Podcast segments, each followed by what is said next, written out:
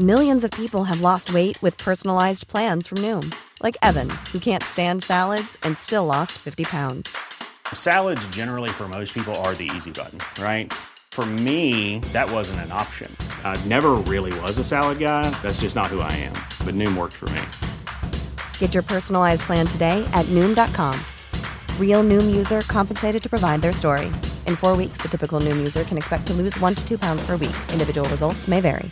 This Mother's Day, celebrate the extraordinary women in your life with a heartfelt gift from Blue Nile. Whether it's for your mom, a mother figure, or yourself as a mom, find that perfect piece to express your love and appreciation. Explore Blue Nile's exquisite pearls and mesmerizing gemstones that she's sure to love. Enjoy fast shipping options like guaranteed free shipping and returns. Make this Mother's Day unforgettable with a piece from Blue Nile. Right now, get up to 50% off at BlueNile.com. That's BlueNile.com.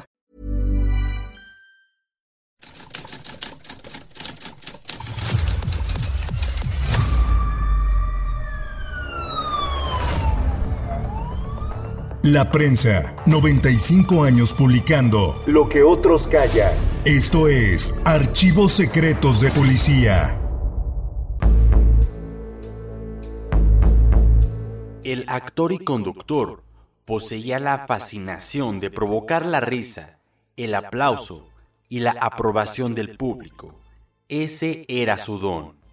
Un showman hasta en su propia muerte. Esta es la historia del asesinato de Paco Stanley.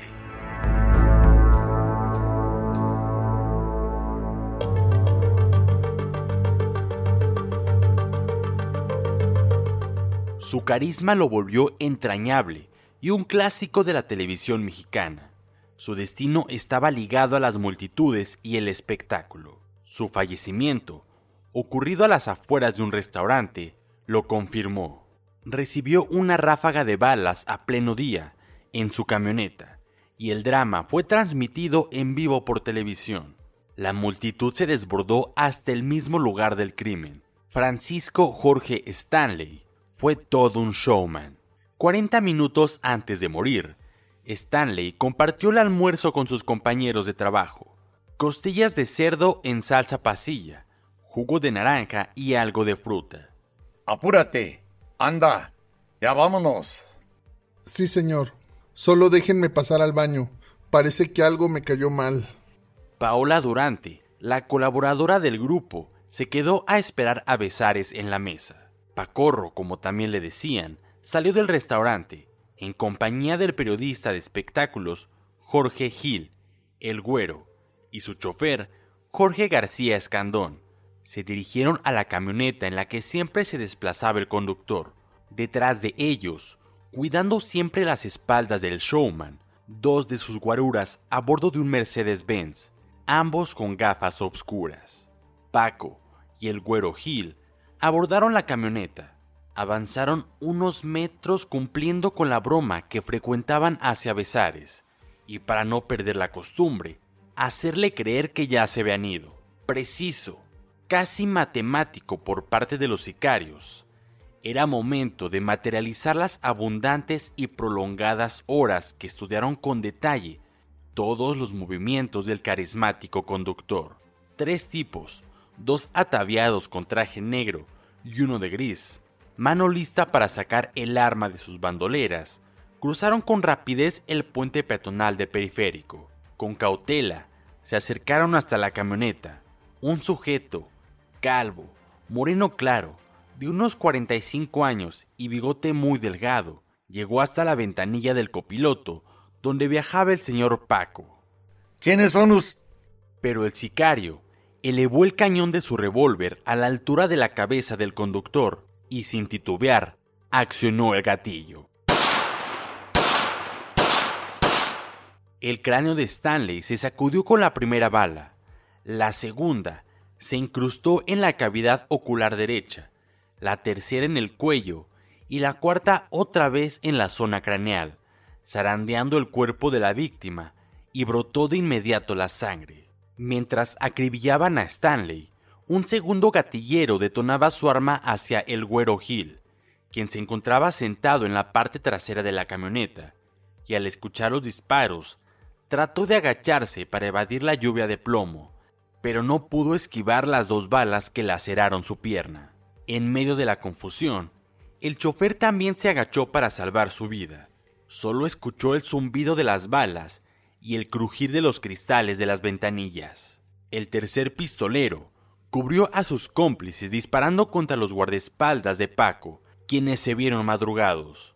Como pudieron, salieron del auto y trataron de repeler a los asesinos. El estruendo de las detonaciones causó pánico entre los clientes y personal del restaurante El Charco de las Ranas, quienes como pudieron se tiraron al suelo. En el baño, Maguito se arrinconó en cuclillas, como si interpretara una nueva coreografía de su tan aclamado baile, el gallinazo. Cubiertos por la confusión, los matones recorrieron la misma ruta para escapar. Cruzaron de nuevo el puente peatonal de periférico y del otro lado, un vehículo compacto ya los esperaba. Lo abordaron y rechinando llantas emprendieron la huida. El crimen ya se había perpetrado.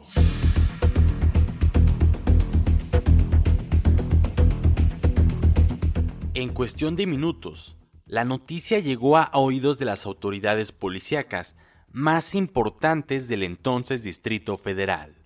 El Procurador General de Justicia, Samuel del Villar, dio órdenes para que Mauricio Tornero, director de la Policía Judicial, moviera todos sus elementos para dar con los pistoleros. Alejandro Hertz Manero, secretario de Seguridad Pública, impuso que los cóndores se movilizaran por aire para peinar la zona y tratar de identificar el auto en el que escaparon los verdugos de Stanley. En cobertura nacional, las dos televisoras más importantes del país transmitieron en vivo las imágenes en la escena del crimen, en la cual reinaba el caos, impuesto por cientos de admiradores que se arremolinaron para ver a su ídolo caído. La policía, como pudo, acordonó las inmediaciones del restaurante. Un grupo de agentes de la judicial resguardaba la camioneta baleada y los conductores de noticias resaltaban. Fue un ataque certero, pero sobre todo cobarde contra el señor Paco Stanley. Ya no se aguanta más la inseguridad en esta ciudad. Que renuncie el jefe de gobierno Cuauhtémoc Cárdenas.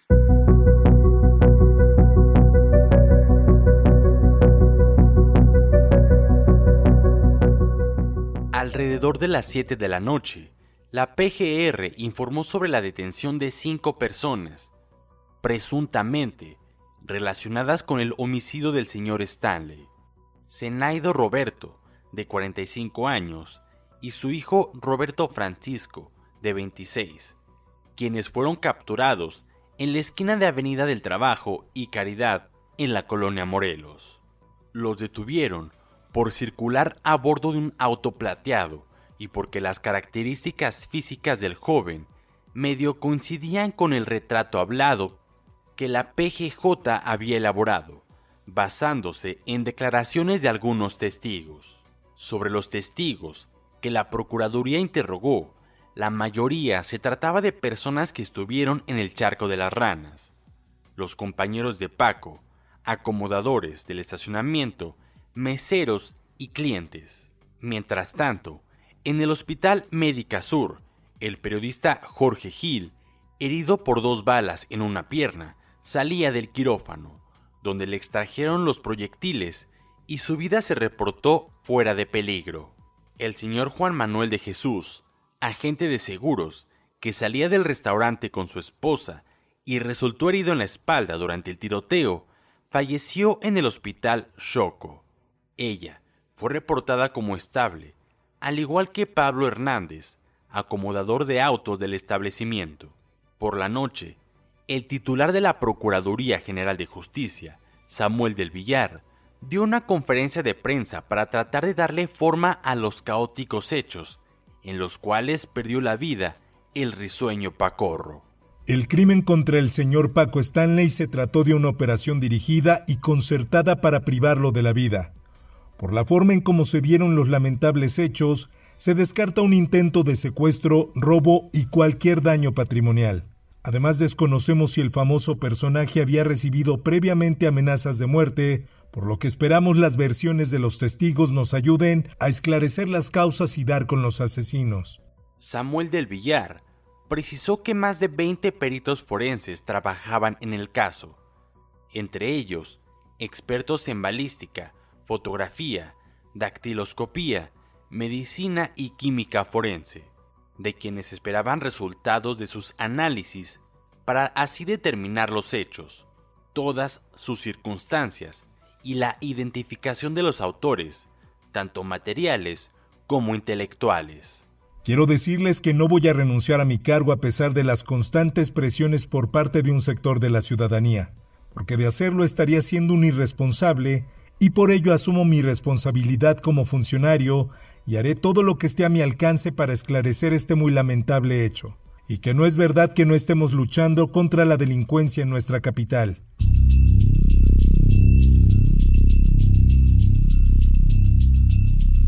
Eran cerca de las 7 de la noche y a las afueras de la agencia funeraria, ubicada en las calles de Félix Cuevas y Gabriel Mancera, una multitud ya esperaba el arribo de Pacorro, como solía llamarlo el ciudadano de a pie. Mujeres, niños, abuelitos, jóvenes, personas de todas las edades, atiborraron el acceso y hasta tuvieron que colocar una pantalla para que el público atestiguara el velorio de su ídolo, aquel que con sus ocurrencias le alegró las mañanas, tardes y noches durante décadas con sus programas. Cerca de las nueve de la noche, arribó Mario Besares, compañero por muchos años de Paco Stanley, y quien salvó la vida porque se sintió mal y salió tarde del restaurante por ir al baño. Al creador de El Gallinazo se le vio notablemente consternado y lucía desalineado por las largas y pesadas horas que pasó declarando ante el MP. Mientras, alrededor del féretro se encontraban muchas personalidades del medio artístico, quienes trabajaron al lado de Paco. Allí estaban Jorge Ortiz de Pinedo, Coque Muñiz, Carmen Salinas, Silvia Pinal, Pati Chapoy, Omar Fierro, Armando Manzanero, y hasta varios integrantes del gremio luchístico se dieron cita, como Octagón, Blue Demon Jr., Abismo Negro, entre otros, todos, para expresar sus condolencias a los familiares. La mayoría, con rostros desencajados, dándole el último adiós a su amigo del alma. Fue quizá, para todos los presentes, una de las noches más dolorosas en sus vidas. El martes 8 de junio se vivió una de las despedidas más emotivas para un artista nacional, cuando la carroza partió con los restos de Paco Stanley de la funeraria en Félix Cuevas hacia el Panteón Español, pues al dolor de los familiares se unió el de la multitud, quien durante todo el trayecto colmó de vivas, porras, aplausos y un sinfín de muestras de cariño hacia su entrañable ídolo. Cerca de las tres de la tarde, la carroza arribó al Panteón Español y el caos volvió a proliferar, pues más de diez mil personas recalaron en el Campo Santo y hubo hasta quienes treparon al techo de la cripta para no perder detalle del entierro. También hubo mujeres desmayadas mientras los mariachis tocaban las golondrinas.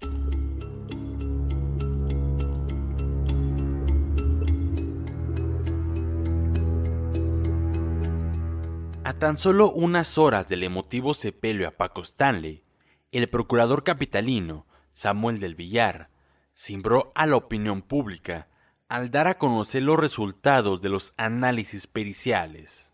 El informe elaborado por los peritos forenses después de analizar las pruebas físicas halladas en la escena del crimen indican que el señor Paco Stanley portaba un envoltorio de cocaína en uno de sus bolsillos traseros del pantalón. Asimismo, en la camioneta se encontró un triturador de acero inoxidable, comúnmente conocido como molino, con residuos del mismo enervante. El presentador también portaba una identificación como servidor público de la Dirección General de Normatividad y Supervisión en Seguridad Pública, expedida por la Secretaría de Gobernación, la cual le permitía traer consigo cualquier arma de fuego permitida por la ley para su uso personal. Del Villar confirmó que en el ataque los sicarios utilizaron dos tipos de armas, una 40 y otra 45 milímetros. Al menos tres agresores participaron y en los alrededores del restaurante El Charco de las Ranas se hallaron también 24 casquillos percutidos de distintos calibres. Respecto a la necropsia realizada en el servicio médico forense, esta arrojó que Paco presentaba una abertura de 3 a 4 milímetros en el tabique nasal, lo que demostró que era consumidor ácido de cocaína. Además, la prueba toxicológica que se le practicó también resultó positiva a la misma droga. El mismo estudio se le realizó al señor Mario Rodríguez Besares, quien también salió positivo a cocaína, por lo cual no hubo dudas de que ambos presentadores habían consumido el estupefaciente horas antes del asesinato. En cuanto al periodista Jorge Gil, Paola Durante y los dos guardaespaldas, ellos salieron negativos. Una vez más, la información revelada a los medios de comunicación dejaba más dudas que respuestas y ambigüedades que se prestaron a un sinfín de conjeturas en torno al crimen del señor Paco Stanley. Pero la versión que más cobró fuerza fue la de que se había tratado de un ajuste de cuentas, probablemente relacionado con el narcotráfico. Por su parte, Mario Besares, compañero de Pacorro, negó las acusaciones en su contra por parte de la Procuraduría. No se vale que manche nuestra integridad. ¿Por qué involucrarnos con el narcotráfico? ¿Por qué destruirnos de esa manera? Se trata de resolver un asesinato, no de mancharnos. Para el 10 de junio, la Procuraduría Capitalina comenzó a tratar el atentado como una obra perpetrada por el narcotráfico. De forma extraoficial, corrió la versión de que el asesinato contra Paco Stanley pudo ser obra de Vicente Carrillo Fuentes, hermano de Amado, mejor conocido como el Señor de los Cielos líder fundador del cártel Guadalajara. No obstante, no dejaban de ser meras conjeturas y nada certero. La averiguación previa del caso Paco Stanley pasó a instancias de la Procuraduría General de la República por tener plena certeza de que detrás del crimen estaba la mano del narco, pero sobre todo porque las pesquisas tendieron una línea de investigación que relacionaba al showman con la mafia. Esta indicaba que el señor Stanley fugía como prestanombres de narcotraficantes, además de estar vinculado en un proyecto para crear una compañía disquera financiada por capos de la droga. El hilo que unía esta hipótesis eran la cocaína y el triturador que se encontraron entre las pertenencias del famoso conductor. Los días transcurrieron entre operativos de las corporaciones policíacas, quienes infructuosamente buscaron a los sicarios de Pacorro por colonias como La Guerrero, el barrio Bravo de Tepito, y hasta la versión de que uno de los matones había escapado a Perú circuló por los medios de comunicación. Por otro lado, Mario Rodríguez Besares, compañero inseparable de Stanley, cayó en contradicciones al presentar su declaración ante el Ministerio Público y fue señalado, junto con Paola Durante, el chofer Jorge García Escandón, Luis Rosendo Martínez Delgado y Erasmo Pérez Garnica, alias El Cholo, como artífices de un complot contra el señor Paco Stanley. Por esto, el 27 de agosto fueron detenidos en distintos e impresionantes operativos y presentados ante el juez 55 penal Rafael Guerra, adscrito al reclusorio Oriente, donde ingresaron a los cinco detenidos. Una vez dentro del penal, en el área de ingresos, se les acusó formalmente de ser los autores intelectuales y materiales del crimen en agravio del señor Francisco Jorge Stanley, conductor carismático e ídolo de la televisión mexicana. De acuerdo con la indagatoria de la Procuraduría, Mario Rodríguez Besares y los otros cuatro implicados habrían planeado el asesinato, instigados por Luis Ignacio Amezcua, un narcotraficante, líder del cártel de Colima y solicitado en extradición por el gobierno de los Estados Unidos, por delitos contra la salud y contrabando de estupefacientes.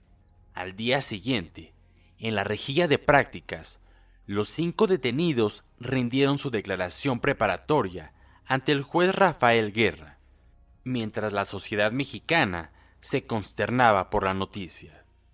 El caso dio un giro inesperado y la sociedad mexicana se mostró incrédula, pues no concebía que los mejores y más cercanos colaboradores de Stanley fueran quienes les dieran la estocada mortal a traición.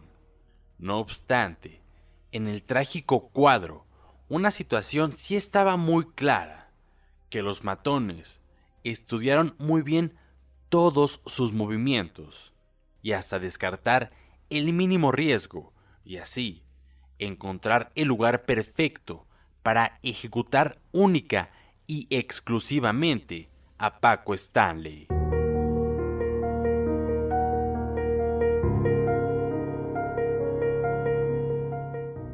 Pese a que toda la maquinaria fue puesta a trabajar para resolver el caso y hallar a los responsables, el asesinato de Paco Stanley se fue diluyendo con el paso de los meses y su esclarecimiento distaba de llegar a buen puerto.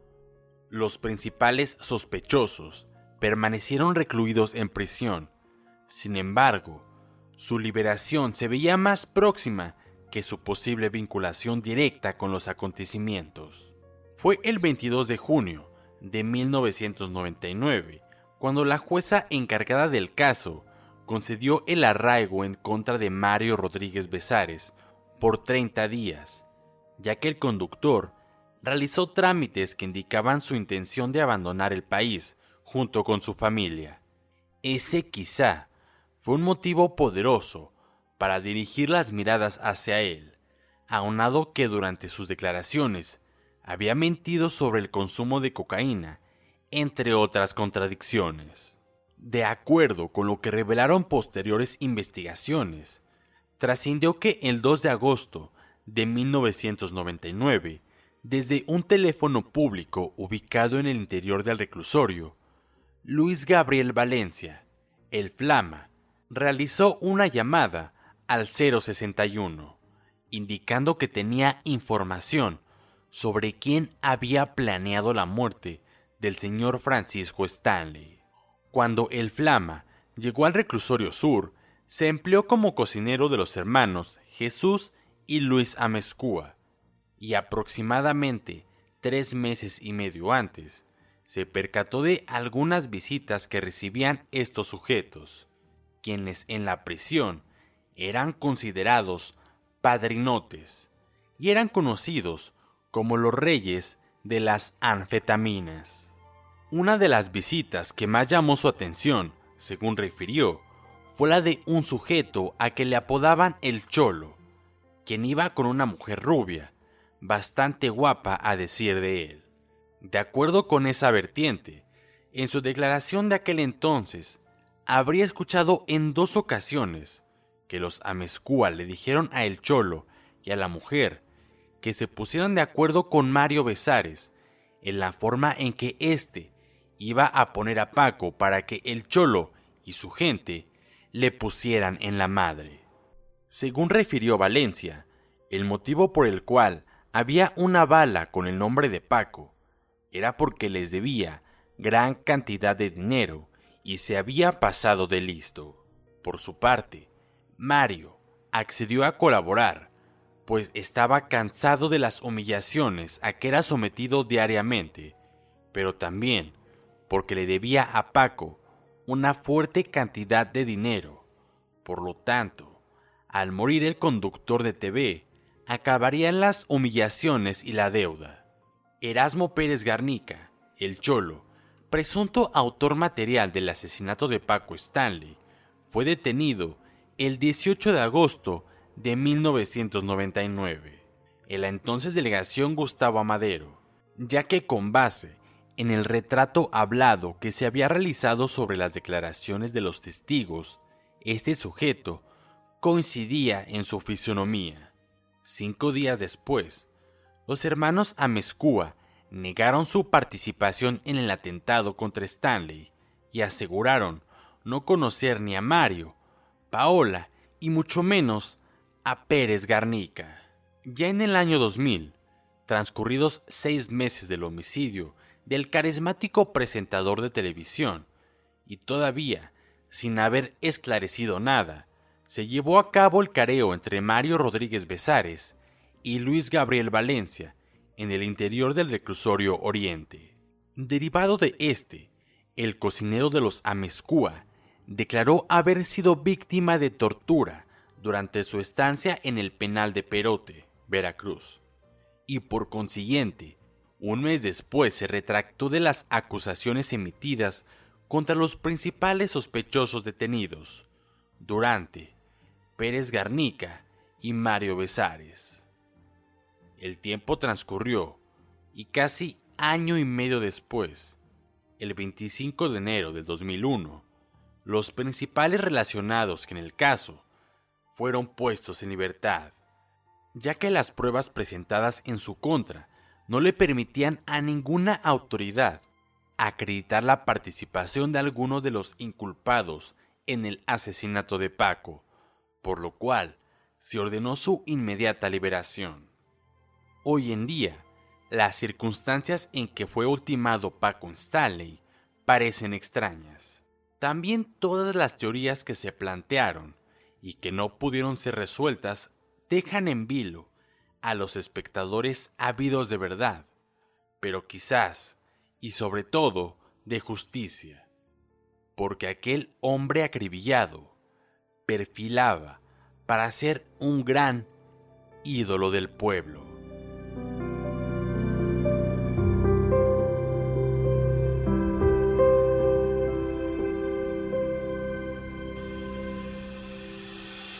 Puedes escuchar este y otros podcasts OM en Apple Podcast, Spotify, Google Podcast, Acast, Deezer, Amazon Music y seguir la conversación en la cuenta de Twitter arroba podcastom o al correo podcast.